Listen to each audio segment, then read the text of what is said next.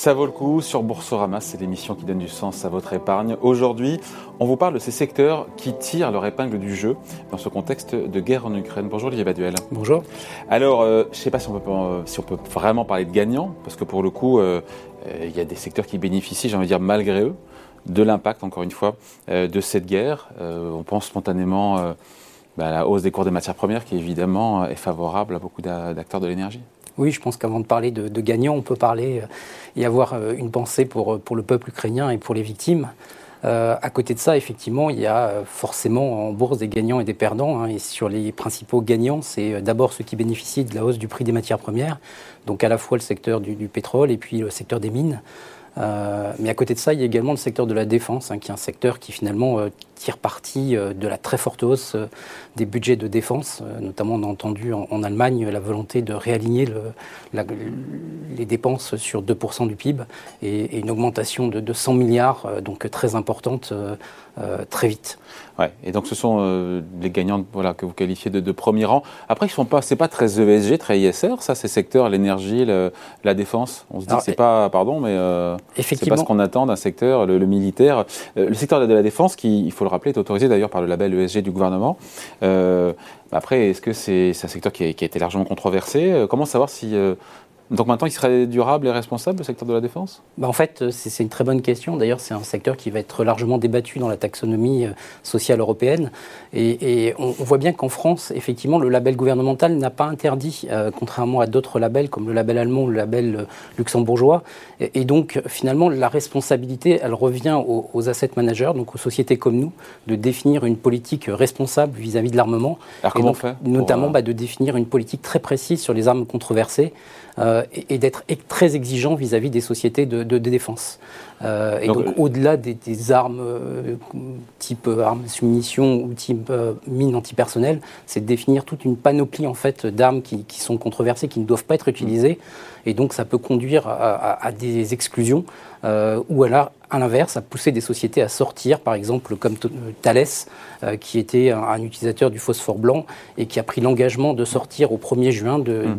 de, de cette matière première qui peut euh, créer par exemple des bombes incendiaires. Mais, si, mais, philosophiquement, la question se pose. Après, on peut se dire qu'aussi, si c'est pour préserver la paix, encore une fois, ce secteur-là, euh, éviter la guerre en préservant la paix, ou voilà, de manière dissuasive, on peut comprendre que ça puisse rentrer dans cette. Euh, Là, je pense qu'on est tout à fait dans ce cas-là. Hein. C'est qu'on a vu finalement que euh, jusqu'à présent, c'est la dissuasion nucléaire qui faisait euh, l'essentiel de, la politique de défense et, qu'aujourd'hui, on a besoin, euh, pour préserver la paix, pour préserver le modèle social des entreprises de, l'Europe et, des, pays développés, d'avoir finalement un, niveau d'armement.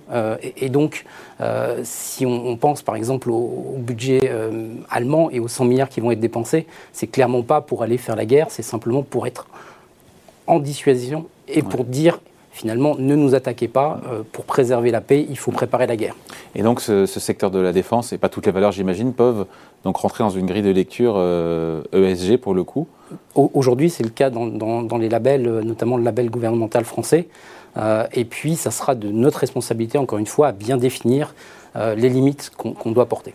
Dans les secteurs, là pour le coup c'est rien à voir, il y a des secteurs plus défensifs euh, dans, un, dans, un environnement qui est plus incertain, voilà, des, des entreprises qui sont, voilà, je sais pas, on peut penser euh, aux services aux collectivités, parce qu'on a toujours besoin d'eau. Euh, oui, tout à fait.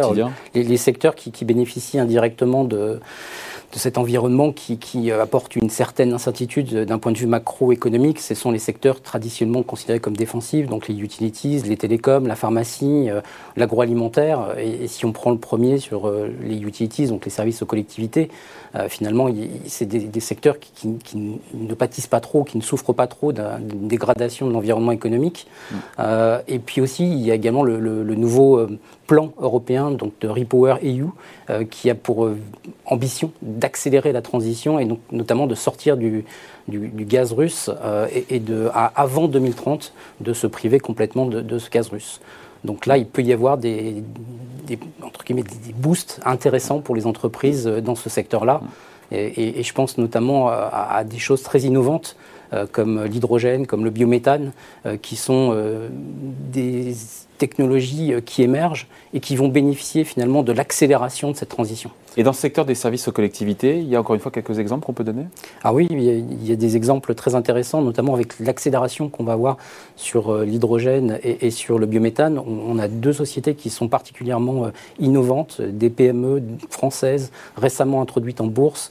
Euh, donc par exemple Waga Energy hein, qui produit du biométhane à partir du gaz de décharge, donc qui a passé des très beaux contrats et qui vient de, lancer la plus grosse usine européenne à Clé-Souilly avec Veolia. Euh, d'ailleurs, il y a Total et Veolia qui se sont euh, associés euh, dans le but d'extraire finalement ce biométhane dans les décharges et donc d'éviter en fait des émissions. Donc ça, c'est quelque chose qui est très très très impactant puisque là, on, produit finalement à partir d'un gaz de décharge un, biométhane qui va se substituer à, du gaz qui serait par exemple acheté en Russie. Un autre exemple très intéressant, même si la technologie est un petit peu plus récente, euh, c'est euh, euh, Hafner Energy. là, pour le coup, c'est de la valorisation de la biomasse avec une technologie qui est différente. Hein. Pour Boiga, on parle de, de cryogénisation. Pour, pour Hafner, c'est de la pyrolyse.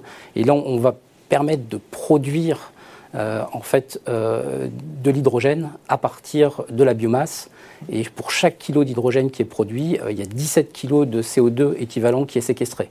Donc véritablement un processus euh, technologique qui est particulièrement innovant et, qui va permettre d'avoir un effet net positif euh, par cette réduction des émissions de CO2. Donc en ne misant pas seulement sur les gros acteurs Là, ce sont deux petites sociétés effectivement récemment introduites en bourse, dont les capitalisations boursières pour Waga un petit peu plus importantes, un peu plus de 500 millions, et pour Hafner un, peu, un peu moins de 300 millions. Donc véritablement des acteurs innovants qui, qui vont euh, profiter, là, pour le coup, euh, de l'accélération de la transition et qui en plus apportent des solutions véritablement très positives pour l'économie. Mais dans les télécoms, euh, la pharmacie ou, même l'alimentaire, on discrimine, j'imagine, ce n'est pas toutes les valeurs, encore une fois, qu'il faut là aussi appliquer un filtre ESG. Hein. il y a un filtre ESG pour sélectionner indirectement quels sont les meilleurs élèves de la classe. Pour autant, là, c'est plus un effet sectoriel, en fait, où, toutes ces sociétés qui sont moins dépendantes de l'économie, finalement, bénéficient euh, en relatif euh, de l'environnement. Pour autant, il y, a, des sociétés chaque fois qui sont plus ou moins vertueuses. Euh, dans le secteur de la santé, je dirais que c'est l'ensemble du secteur qui en bénéficie. Dans le secteur des télécoms, on, va avoir des questionnements sur la capacité à passer euh, un peu plus de hausse de prix, hein, puisque forcément euh, les effets indirects de cette crise, c'est une augmentation du, prix de l'énergie, c'est potentiellement derrière une augmentation euh, également des, salaires compte tenu du contexte inflationniste. Et là, on sait que c'est un secteur qui aujourd'hui est en difficulté pour passer des hausses de prix. Donc là, ça sera peut-être plus d'un point de vue géographique qu'on aura des gagnants et des perdants. avec un risque baissier évidemment dans cet environnement avec plus d'inflation, moins de croissance, un, comment dire, un, risque macroéconomique qui est plutôt baissier. Et donc pour vous, l'idée, c'est aussi de regarder les zones géographiques qui sont moins impactées. On sait que l'Europe est plus impactée par, par cette guerre en Ukraine. Et donc peut-être regarder des entreprises qui, euh, qui sont euh, euh, moins sensibles, encore une fois, à cet impact-là, peut-être plus exposées notamment au marché américain Alors ça, peut-être à plus long terme, effectivement, les, effets indirects de, de, la crise ukrainienne, c'est une pression sur le prix des matières premières, notamment du gaz. Et ça, ça touche plutôt l'Europe. donc on peut imaginer que la croissance économique soit plus faible, plus impactée directement sur l'Europe, un petit peu moins sur les États-Unis. Donc dans cet environnement-là, on va être très précautionneux, on va regarder les sociétés qui ont véritablement un pricing power, qui ont la capacité d'augmenter les prix pour faire face à cette augmentation des coûts.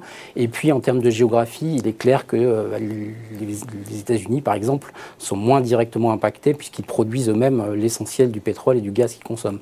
Donc euh, typiquement des sociétés qui seront plutôt exposées euh, aux États-Unis et un peu moins en Europe, qui auront un bon pricing power, vont être des sociétés gagnantes euh, dans l'histoire. Allez, merci Olivier Baduel, merci à vous. Et ça vaut le coup, revient la semaine prochaine sur Boursorama.